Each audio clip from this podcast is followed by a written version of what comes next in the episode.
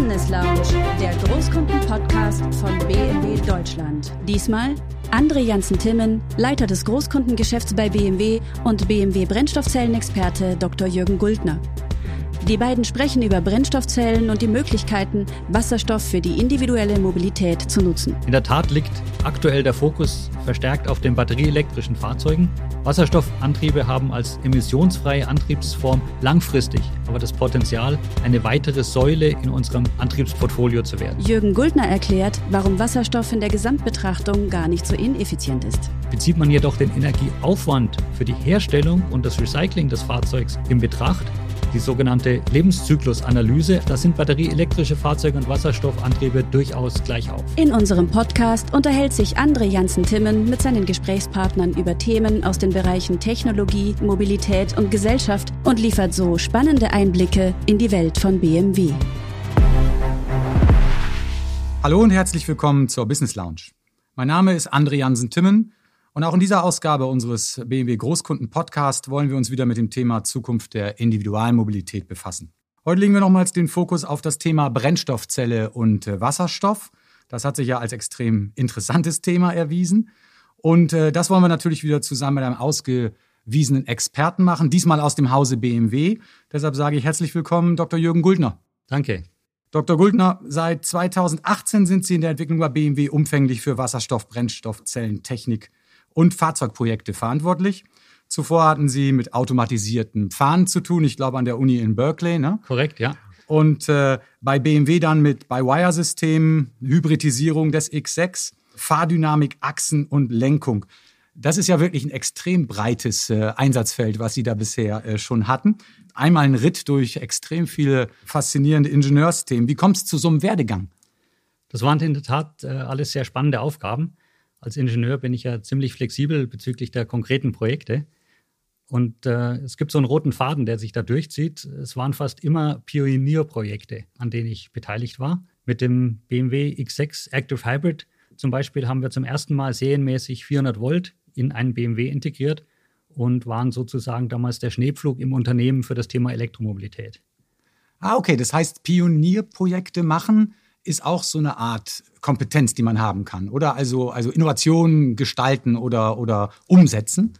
Korrekt. Also man Projekte, ja, Projekte ja. machen, die in die Zukunft deuten. Ähm, da ist viel Innovationscharakter dabei, viel Gestaltungswille auch. Bisschen visionär muss man denken, weit in die Zukunft schauen und ableiten, was könnten die Kunden in Zukunft brauchen und dann daraus Projekte machen und äh, ja. Okay, dann tauchen wir doch mal in unser häufiges Spezialthema ähm, ein. Zum Thema Wasserstoff und Brennstoffzelle und die Zukunft dieser Technologie im Straßenverkehr gab es in den vergangenen Monaten ja durchaus einige ganz kontroverse Meinungen auch äh, der Presse zu entnehmen. Das Spektrum geht da von äh, wird nix, äh, weil Energieverschwendung und viel zu hoher Investitionsaufwand bis hin zu genau gegenläufigen Meinungen, die sagen, vor allem die asiatischen Länder haben da schon so viel rein investiert und setzen auch so viel Hoffnung hinter das Thema, dass das auf jeden Fall ja fast schon kommen muss, äh, dann mal in der, in der Anwendung. Die These vertragt zum Beispiel auch Ulf Groß vom Fraunhofer Institut, den ich in einem meiner anderen Podcasts äh, dazu schon mal interviewt habe. Wie sehen Sie denn die aktuelle Ausgangslage? Verantworten Sie derzeit bei BMW, provokativ gefragt, nicht einen zunehmend irrelevanten Forschungsbereich, weil doch eigentlich jeder heute nur noch äh, von batterieelektrisch betriebenen Autos spricht? Unser Projekt ist im Bereich neue Technologien angesiedelt und das sagt schon sehr viel. In der Tat liegt aktuell der Fokus verstärkt auf den batterieelektrischen Fahrzeugen. Wasserstoffantriebe haben als emissionsfreie Antriebsform langfristig aber das Potenzial, eine weitere Säule in unserem Antriebsportfolio zu werden. Okay, und weitere Säule heißt also implizit auch, Sie gehen davon aus, dass der Energiebedarf der Zukunft auch für den Individualverkehr so groß ist, dass er eigentlich gar nicht nur durch eine Säule gedeckt werden kann, oder? Es wird zukünftig mehrere Arten und mehrere Säulen geben müssen. Wir sind ja ein sehr kundenorientiertes Unternehmen und wir wollen jedem Kunden genau das Fahrzeug, genau den Antrieb anbieten können, der perfekt zu dem individuellen Mobilitätsbedürfnis passt. Und das Ganze weltweit. Die Märkte entwickeln sich weltweit unterschiedlich und es kann durchaus sein, dass der Wasserstoffantrieb an Relevanz gewinnen wird und darauf wollen wir vorbereitet sein. Okay, Dr. Guldner, dann gucken wir uns doch mal näher die Position, jetzt die konkreten Themen in Ihrem Themenfeld innerhalb der BMW Group an. Das Selbstverständnis der BMW Group ist ja vor allem auch Technologieführerschaft in der Automobilindustrie. Und äh, das gilt natürlich, denke ich, auch beim Thema Wasserstoff. Pionier war BMW mit dem Thema ja eine ganze Zeit. Ich erinnere mich gut an den Siebener Wasserstoffgetrieben, der äh, vor ein paar Jahren auch in München durchaus im Stadtbild wahrnehmbar häufig äh, fuhr. Ich erinnere mich auch an äh, recht spektakuläre Betankungsaktionen. Da gab es große Betankungsroboter dafür. Was ist denn aus dem Projekt geworden und warum ging es danach nicht weiter? Es ging durchaus weiter, sonst wären wir nicht heute da, wo wir heute sind. Der Wasserstoff 7er damals nutzte einen Verbrennungsmotor und flüssigen Wasserstoff. Damit haben wir sehr viele wertvolle Erfahrungen mit Wasserstofftechnologie insgesamt sammeln können haben uns dann aber sehr bewusst dafür entschieden, unsere Aktivitäten auf Basis der Brennstoffzellentechnologie fortzusetzen. Einer der Hauptgründe war die höhere Effizienz der Brennstoffzelle gegenüber dem Verbrennungsmotor, was sich dann eins zu eins beim Thema Reichweite bemerkbar macht. Zudem ist flüssiger Wasserstoff extrem kalt zu handhaben und extrem kalt im Fahrzeug nicht wirklich praxistauglich, zumindest für einen Pkw. Und daher sind wir auf gasförmigen Wasserstoff umgestiegen. Die zugehörige 700 Bar Technologie hat sich inzwischen weltweit als Standard für PKWs etabliert. Von daher war das absolut die richtige Entscheidung. Seit vielen Jahren arbeiten wir jetzt sehr erfolgreich an dem Thema Wasserstoff-Brennstoffzelle mit gasförmigem Wasserstoff. Ah, okay. Und dass das früher flüssiger Wasserstoff war, ähm, das war dann auch das, was ich gerade mit spektakulärem Tanken noch in Erinnerung hatte.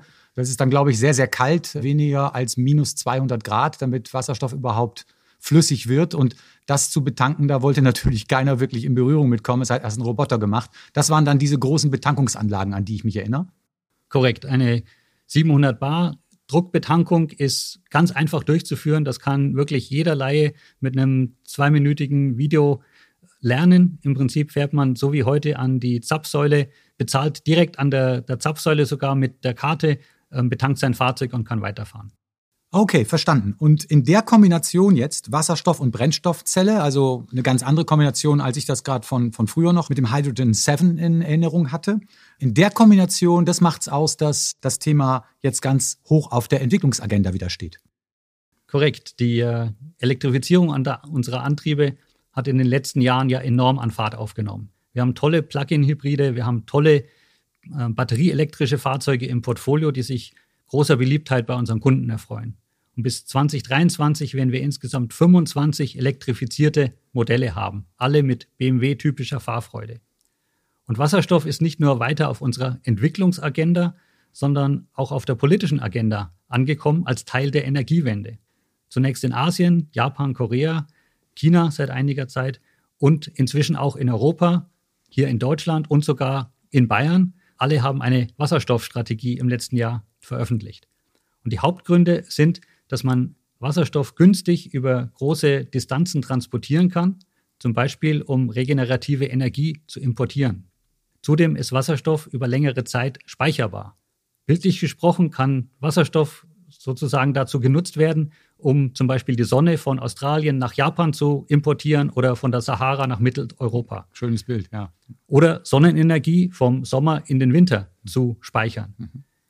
Und es ist absehbar, dass in den nächsten Jahrzehnten Wasserstoff zu einem weiteren Energieträger neben dem Strom werden wird. Hier reichen die Anwendungen von der Industrie bis eben in den Transportsektor. Und deswegen ist so langsam die Zeit für das Thema Wasserstoff auch im Pkw am Kommen. Okay. Also tatsächlich ein ganzer Blumenstrauß an, an guten Gründen. Und auch noch, was Sie eingangs gesagt haben, war mir auch nicht so klar dass ja alle Entwicklungsleistungen, die zurzeit in den elektrischen Antrieb von Fahrzeugen gehen, nicht verloren ist, sondern der Wasserstoff ist ja nur ein anderes Speichermedium im Prinzip für die Energie und wird dann ja wiederum in elektrischen Strom umgesetzt, so dass ich davon ausgehe, die Elektromotorenentwicklung, wie sie zurzeit läuft, die ist eins zu eins auch mit dem Wasserstoffauto anwendbar, oder? Das ist korrekt. Wir benutzen sogar die gleichen Elektromotoren. Ein Wasserstoffantrieb ist wirklich ein rein elektrischer Antrieb das einzige Abgas sozusagen ist Wasserdampf. Ja, und damit können wir einen großen Teil von den Komponenten aus der Elektromobilität eins zu eins weiter benutzen. Nur, wie gesagt, die Energiespeicherung erfolgt in Form von Wasserstoff, der dann in Strom umgewandelt wird in der Brennstoffzelle, sodass das Fahrzeug damit angetrieben werden kann. Dann vergleichen wir doch vielleicht trotzdem mal die technischen Konzepte, so also die Pakete in, in Summe ein ganz bisschen. Wo sehen Sie denn jetzt auch im Vergleich zu den anderen äh, Konzepten einen Vorteil für diese Technologie? Und wo gibt's andersrum natürlich auch jetzt nochmal so die Haupthürden, die noch umschifft werden müssen auf dem Weg zur Alltag-Einsatztauglichkeit? Wie bereits erwähnt, sind die Brennstoffzellenfahrzeuge rein elektrische, emissionsfreie Fahrzeuge. Der Ausstoß sozusagen ist wirklich nur Wasserdampf. Ja. Der große Vorteil liegt darin, dass man ein Brennstoffzellenfahrzeug in nur drei bis vier Minuten betanken kann, wirklich wieder volle Reichweite hat. Zudem verliert man im Winter keine Reichweite, weil die Energie nicht äh, aus dem Tank zum Heizen verwendet werden muss, sondern durch äh, Verluste sowieso entsteht und man damit das Fahrzeug heizen kann. Das ist natürlich ein Unterschied zur Batterie, wo es ja immer diese Diskussion gibt, dass sie auch die richtige Betriebstemperatur haben muss. Ansonsten variieren dann die, die Speicherkapazitäten. Ne? Genau, das ist ein kleiner Vorteil gegenüber der, der Batterie. Wobei, wie gesagt, Batteriefahrzeuge natürlich auch sehr, sehr gute Fahrzeuge ja, ja, und sehr viele, kundentauglich sind. Und es gibt auch viele technische Möglichkeiten, schon das auszugleichen. Aber ja, ich sag mal, das ist im Grundsatz. Mhm. Ja, also so der, der Hauptvorteil ist wirklich das schnelle Betanken. Und das könnte für Kunden interessant interessant sein, die eine hohe Flexibilität in ihrer Mobilität benötigen, die öfters längere Strecken fahren, äh, vielleicht sogar mit Anhänger unterwegs sind oder die keinen einfachen täglichen Zugang zu elektrischer Ladeinfrastruktur haben. Dazu wird aber auch ein ausreichendes Netzwerk an Wasserstofftankstellen benötigt. In Deutschland gibt es derzeit knapp 100 Wasserstofftankstellen schon. Das ist ein Anfang, aber längst noch nicht ausreichend für größeren äh, Durchdringung im Markt. Der Ausbau ist in den nächsten Jahren aber zu erwarten. Es gibt Pläne für Europa, es gibt Pläne in asiatischen Ländern wie Japan, Korea und China, in USA, vor allem in Kalifornien, aber inzwischen auch in anderen Bundesstaaten. Es tut sich also auch was auf dem Thema Wasserstofftankstellen. Nun muss ja so eine Tankstelle auch was zum Vertanken haben. Und dann sprechen wir vielleicht nochmal kurz über den Wasserstoff, dessen Gewinnung und das Vorkommen an sich. Weil der vormalige BMW-Entwicklungsvorstand äh, Klaus Fröhlich hat vor noch gar nicht allzu langer Zeit eigentlich mal gesagt, dass aus äh, Sicht BMW Wasserstoff als Energieträger zunächst in hinreichenden Mengen mit grünem Strom und zu wettbewerbsfähigen Preisen produziert werden muss. Was heißt das denn jetzt äh, konkret für Ihr Projekt? Auf was warten wir denn jetzt? Warten wir auf den technischen Fortschritt bei dem System Wasserstoff und Brennstoffzelle oder warten wir eigentlich darauf, dass es, wie Fröhlich hier gesagt hat, ausreichend grünen Wasserstoff gibt? Eigentlich sowohl als auch. Es entwickelt sich beides momentan sehr stark weiter. Mit Blick auf unser Klima ist natürlich grüner Wasserstoff das Ziel. Das sehen auch die EU und die deutsche Wasserstoffstrategie so. Und die Produktionskapazitäten, die jetzt neu für Wasserstoff etabliert werden, die basieren fast alle auf dem sogenannten grünen Wasserstoff, der aus regenerativer Energie erzeugt wird. Andere Formen der Wasserstoffherstellung können durchaus als Übergang dienen in eine größere Wasserstoffwirtschaft, aber das Endziel ist tatsächlich grüner Wasserstoff. Für ein Serienangebot an unsere Kunden müssen wir selber die Technologie noch weiterentwickeln und vor allem die Kosten senken, um hier ein kundenadäquates Angebot machen zu können. Hier arbeiten wir übrigens sehr erfolgreich mit unserem Kooperationspartner Toyota zusammen. Und um letztendlich Markterfolg zu haben, ist, wie vorhin angesprochen, ein ausreichendes Wasserstofftankstellennetz in genug Märkten erforderlich. Und die Brennstoffzelle, was unterscheidet denn eigentlich eine gute von einer schlechten Brennstoffzelle. Also welche hat viel Energieoutput, welche wenig? Liegt es an den Materialien? Liegt es an der Größe? Äh, wie, was kann man da tun? Weil auch da gibt es ja viel Diskussion. Die Ökobilanz, die ja nicht von allen so positiv zurzeit gesehen wird, äh, weiter zu verbessern. Es gibt noch viel zu entwickeln bei der Brennstoffzelle. Zusammen mit Toyota entwickeln wir Zellen mit sehr hoher Leistungsdichte. Das senkt einerseits die Kosten, andererseits hilft es aber auch der Effizienz. Übrigens zum Thema Energiebilanz da lohnt es sich durchaus etwas genauer hinzuschauen. Wenn man nur die Kette von der Stromerzeugung zum gefahrenen Kilometer betrachtet, dann ist der Wasserstoffantrieb definitiv ineffizienter als ein batterieelektrisches Fahrzeug. Mhm. Bezieht man jedoch den Energieaufwand für die Herstellung und das Recycling des Fahrzeugs in Betracht, die sogenannte Lebenszyklusanalyse, also die Gesamtbetrachtung der ganzen Kette von Produktion des Fahrzeugs bis eben über den Betrieb bis zum Recycling. Da sind batterieelektrische Fahrzeuge und Wasserstoffantriebe durchaus gleich auf. Heute schon. Heute schon, okay. ja. Mhm. Und äh, beim Wasserstoff muss man auch noch mal genau hinschauen, wo und wie der Wasserstoff dann eigentlich hergestellt wird. Die EU geht davon aus, dass mindestens die Hälfte des Wasserstoffbedarfs in der Zukunft importiert werden wird aus Ländern mit viel regenerativer Energie. Und in diesen Ländern ist vor allem der Ertrag der regenerativen Energie viel höher als bei uns. Also ein einzelnes Windrad erzeugt in Norwegen wesentlich mehr Strom als hier in Bayern oder ein Solarpanel erzeugt in der Wüste mehr Strom als hier in München. Höhere Einstrahlung. Einfach höhere Einstrahlung, mhm. deshalb einfach höherer Ertrag mhm. für die gleiche Investition. Mhm. Und dieser höhere Ertrag hebt aber die Wandlungsverluste bei der Wandlung in Wasserstoff und dann der Rückwandlung in den Strom wieder auf, sodass auch da eine gewisse Parität dann entstehen kann. Und wenn man noch weiter denkt an ein Energiesystem mit sehr viel regenerativer Energie, also Richtung 2040, 2050, dann wird es Zeiten geben, in denen mehr regenerative Energie aktuell verfügbar ist in der, auf der Erzeugungsseite, als in dem Moment gebraucht wird. Weil die regenerative Energie ja erzeugt wird, wenn die Sonne scheint oder der Wind weht. Mhm. Und den Überschuss, den man zu gewissen Zeiten dann haben wird, den kann man nur bedingt im großen Maßstab in Batterien speichern. Und dann auch nur kurzzeitig und nicht über längere Zeiträume, über, über Saisons hinweg. Ja. Da kann man dann entweder abregeln, die Energieerzeugung, die Windräder aus dem Wind drehen, oder man erzeugt daraus Wasserstoff und dann zu einem sehr günstigen Erzeugungspreis. Und am Ende des Tages kommt es ja nur auf den Preis an und nicht so sehr auf die Effizienz. Okay, das heißt also alleine schon, wenn man mal so eine Gesamt weltwirtschaftliche Gesamtenergieversorgung und äh, Solar und Wind äh, da drin ähm, auch mal mit in Betracht zieht, dann braucht es Zwischenspeichermedien. Klar kann man sich vorstellen, Tag und Nacht oder Wind und kein Wind. Und das fällt ja dann nicht immer mit dem Verbrauch zusammen. Und alleine dort wird Wasserstoff eine große Rolle spielen als Zwischenspeichermedium, was wiederum bedeutet, es wäre dann auch Wasserstoff für den Individualverkehr vorhanden.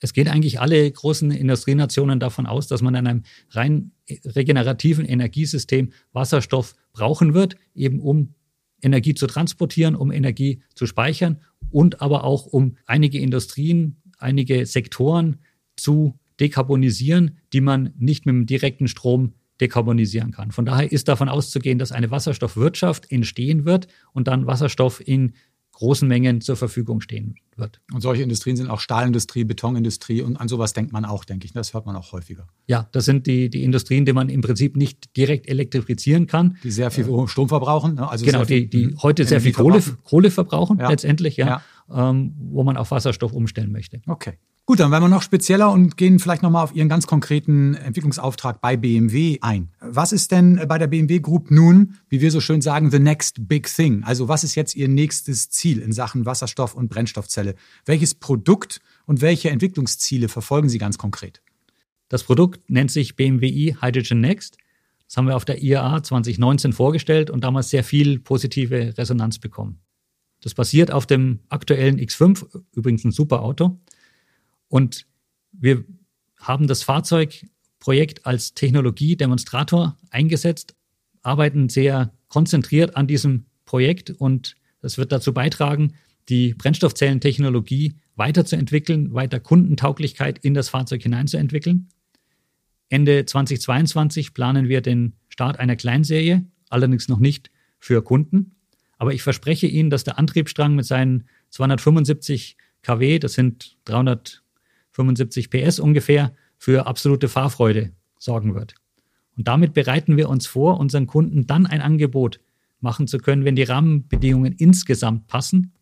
Wie vorhin diskutiert, die Verfügbarkeit von grünem Wasserstoff zu wettbewerbsfähigen Preisen, eine adäquate internationale Tankstellenstruktur ähm, und natürlich auch nochmal weiter Entwicklungsschritte auf unserer Seite auf der Technologie, um eben ein kostengünstiges Angebot machen zu können.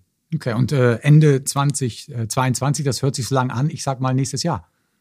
Das ist nächstes Jahr, ja, genau. Das ist immer schön, wenn man in Jahren spricht. Ja, aber das ist dann nächstes Jahr. Also dann ja. reden wir tatsächlich äh, äh, vom, vom Hier und Jetzt. Gut. Und auch das andere ist nicht überraschend, wenn ich einmal mal zusammenfasse, was Sie sagen ist, was wird so ein Fahrzeug auszeichnen neben der fortschrittlichen Technologie? Vor allem das klassische BMW-Kriterium Freude am Fahren, oder? Genau. BMW-typische Fahrfreude, Sie haben es ja vorhin angesprochen, ich habe vorher im Fahrwerk gearbeitet. Da ist Fahrdynamik ganz oben auf der Agenda. Das fiel mir jetzt auch auf. Genau, das passt gut zusammen. Das passt gut zusammen. Dafür werden wir sorgen, dass wir rein elektrisch, emissionsfrei, BMW-typische Fahrfreude haben mit kurzen Tankstops und äh, schon geht's weiter. Klasse.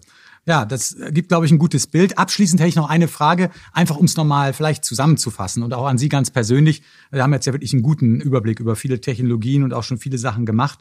Was ist Ihre ganz persönliche Einschätzung, Dr. Guldner? Wird die Wasserstofftechnologie eine wichtige Säule der individuellen Mobilität der Zukunft sein? Und wenn, dann Wann und wo wird diese Technologie denn für die Öffentlichkeit zum ersten Mal so richtig breit und in der Fläche eingesetzt auch merkbar werden, erlebbar werden?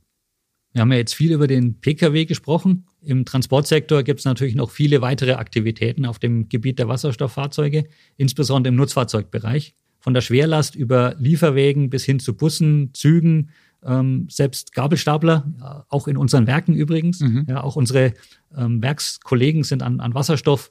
LKWs interessiert für unsere eigene Logistik. Die, die äh, quasi Teile ins, ins Werk bringen oder Ah, okay, fertig, also in den Inbound, in den, in, in den Werken. Inbound und genau. Outbound. Äh, Gabelstapler Logistik. fahren ja heute oft mit Gas zum Beispiel, oder? Gabelstapler fahren mit Gas und mit Batterien. Ja, und die werden teilweise jetzt auf Wasserstoff umgerüstet, weil es einfach vom Handling her einfacher ist, schnell im Werk an der Tankstelle fahren zu können ja. und dann schon geht's weiter. Mhm. Da gibt es ein Pilotprojekt in Leipzig zum Beispiel oder unser Werk in Spartanburg hat äh, Wasserstoff-Gabelstapler. Okay, also im Nutzfahrzeugbereich auch Im ganz Nutzfahrzeug stark. ganz, mhm. ganz stark, ähm, weil dort ist der Wasserstoffantrieb oft besser geeignet und günstiger als die batterieelektrische Alternative. Und diese Anwendungen im Nutzfahrzeugbereich werden auch den Aufbau der Wasserstoffinfrastruktur vorantreiben, sowohl beim Thema Tankstellen als auch bei der notwendigen Versorgungskette mit grünem Wasserstoff. Die Ausrollung bei den PKWs sehen wir eher ein bisschen zeitversetzt hochlaufend, ja, so gegen Ende der Dekade, Anfang der 30er Jahre. In den verschiedenen Weltregionen wahrscheinlich auch mit unterschiedlichen Geschwindigkeiten, so wie wir das bei vielen Themen erleben. Und von daher sind wir, glaube ich, gut beraten, dass wir uns darauf vorbereiten, hier ein Produkt auf die Straße bringen zu können, wenn die Zeit reif ist.